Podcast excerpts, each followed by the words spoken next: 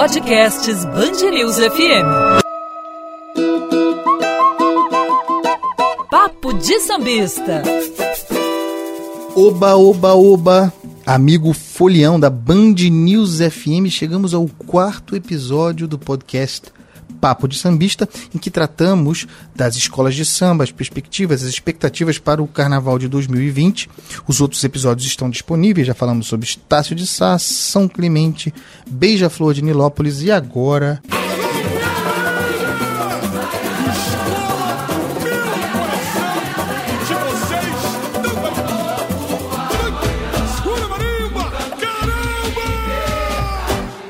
União da Ilha do Governador. Comigo aqui, dando uma aula, Bruno Filipe. E aí, Bruno, o que dizer da União da Ilha? Outra escola que subiu, pouco antes da São Clemente, se não me engano, no carnaval de 2010, voltou a, a, ao grupo especial e dele nunca mais saiu. Inclusive, é, se estruturando bem, me parece, com uma gestão ah, é, profissional, oscilando ao longo desse, desse período, mas veio e ficou. E agora tem esse enredo grande. Nas encruzilhadas da vida, entre becos, ruas e vielas, a sorte está lançada, se salve-se quem puder. De Fran Sérgio e Caê Rodrigues, também. Fran Sérgio, egresso da Beija-Flor, Caê Rodrigues, é, que circulou bastante, esteve na Imperatriz há pouco tempo, um enredo que me pareceu confuso, difícil e que resultou, Bruno, com todos os pesares, com todas as vênias ao pessoal da ilha, que resultou no pior samba dessa safra de 2020. E aí? Olá, Andreasa, olá, ouvinte da Band News FM, ouvinte do podcast. Andreasa, a União da Ilha, para mim, é a escola que está gerando mais expectativa, mas infelizmente não é uma expectativa boa, é uma expectativa ruim. Eu temo muito pela União da Ilha. Por quê? Em primeiro lugar, porque não houve uma sinopse de enredo. O que é uma sinopse de enredo? É um resumo do que a escola vai apresentar na Avenida. O Laíla resolveu inovar. O Laíla, nos últimos tempos, sempre quis inovar em alguma forma. Desde a Beija-Flor, ele sempre procurou fazer uma coisa nova. Nem sempre deu certo. Aliás, normalmente deu errado. Quando ele sai do padrão que o consagrou, ele não faz bem. E esse ano na ilha ele não quis apresentar uma sinopse, ele fez só uma reunião com os compositores e em que expôs o que seria o enredo. O enredo é uma crítica tá, social. A ilha vai para esse caminho, mas atenção, a, a, ilha tem tradição de fazer desfiles leves, até com em alguns momentos com alguma crítica, mas este enredo, na conotação que tomou, na maneira pela qual a ilha explicou, me parece um enredo muito pesado para a tradição da escola. Sinopse não tem, né? Eu já falei? Vai ser livre. Qualquer um aqui pode me apresentar seu enredo, nem que eu tenha que dormir aqui para ouvir.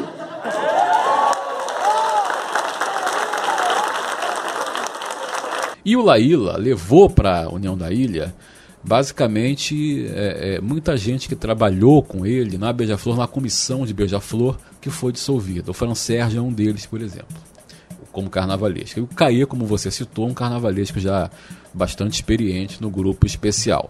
Tem um samba, como você muito bem pontificou, muito ruim, um samba muito aquém da tradição da União da Ilha, de fazer aqueles grandes sambas leves, né, empolgantes, que, que, que todo mundo canta, que todo mundo sabe de cor. É um samba, inclusive, que na gravação não ficou bom, a gente não consegue entender a voz do intérprete na gravação. Que é um grande disco, intérprete, o Ito, é um grande, né? E ficou abafado mesmo. Ficou né? abafado, você não consegue entender a letra, tá? É, o que ele canta. Espero que isso não se repita na avenida. Até porque uma coisa é a gravação do CD, outra coisa é o, o canto ali na avenida.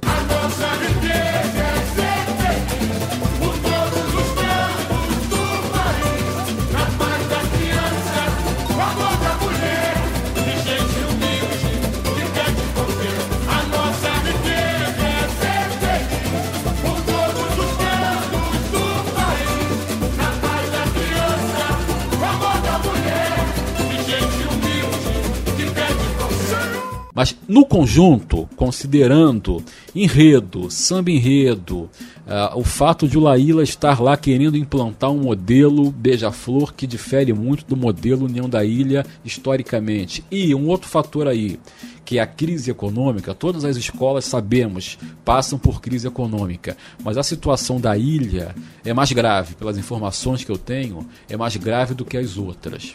Então tudo isso me preocupa muito. Muito. Você colocaria a ilha naquele lugar de lutando para não cair?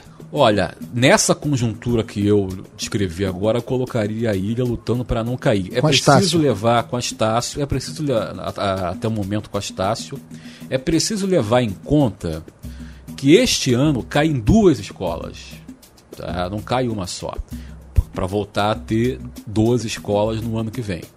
Então caem duas. Caindo duas, a chance da União da Ilha entrar nesse grupo de lutar desesperadamente para não cair é muito grande. Tá? Quando fizemos o podcast aqui sobre a Estácio, você me perguntou até que ponto a contratação da Rosa foi uma estratégia muito bem pensada para fazer com que a escola é, permanecesse no especial devido ao nome da Rosa como carnavalesca. Eu posso estender essa sua pergunta à Ilha e perguntar até que ponto a contratação do Laíla, o nome do Laíla, pode interferir também no psicológico do julgamento, vamos dizer assim, e fazer com que a escola permaneça Ótimo no especial. Ponto. Acho que pode, mas com força menor do que o da Rosa tá? Porque o Laíla não é um carnavalesco no sentido estrito do, do conceito que nós acostumamos a, a empregar. E o Laíla vem de um resultado muito ruim, porque ele é campeão, ele é campeão na Beija-Flor em 2018, sai da Beija-Flor, vai para Tijuca. Se esperava mais da Tijuca, a Tijuca fica em sétimo lugar, uma colocação ruim para o investimento que foi feito e para o que se esperava dela. E aí o Laíla sai da Tijuca e vai para a União da Ilha, uma escola que sabidamente tem menos estrutura do que a Tijuca e principalmente do que a Beija-Flor. Então, considerando tudo isso, acho que o peso do nome Laíla aí vai ser menor do que o peso do nome da Rosa. Hoje, é claro, nós estamos falando hoje é, com as informações que estão disponíveis, se você tivesse que listar três escolas que seriam, a palavra é ruim, favoritas para descer para o rebaixamento, sendo que serão duas as rebaixadas, quais seriam as três que você veria em posição mais frágil agora, Bruno? Olha, nesse momento eu diria União da Ilha, Estácio e São Clemente. Olha aí, vamos ver Podendo o que... haver uma mudança aí até o Carnaval, porque eh, estamos a, pouco, a poucas semanas do Carnaval, mas o Carnaval nos reserva sempre sur surpresas, né? E há um próximo episódio que virá e, que, e sobre o qual tenho muita curiosidade, é o Paraíso do Tuiuti também. Se, se, não, se não se estará apontando para voltar a esse lugar lá embaixo, mas nós chegaremos lá. Antes de encerrar o podcast, esse episódio uh, sobre a ilha, vamos ouvir ela, a repórter Daniela Dias, que esteve, está girando por todos os barracões, esteve no barracão da União da Ilha para dar conta de, do que, que, está pegando ali. Porque também tem aquela história dos atrasos, né? O dinheiro está curto, o carnaval vai chegando, as escolas não, não montam seus barracões, na madeira, ferraria e tal.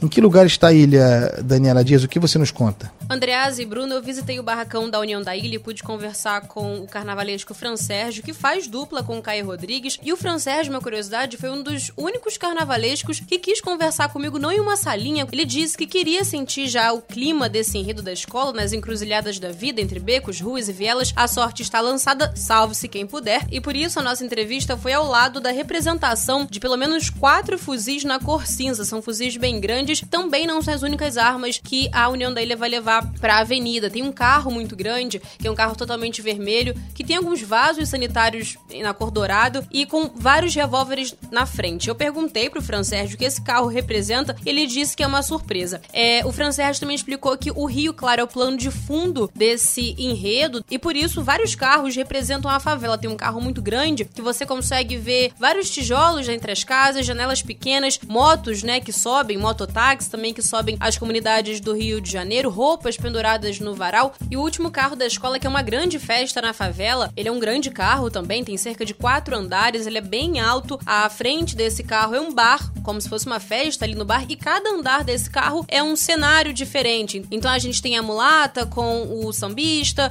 a gente tem uma festa, como se fosse festa de adolescente, né? Então esse carro é um recado, até segundo ele não é específico para nenhuma autoridade, mas é para causar uma reflexão na avenida.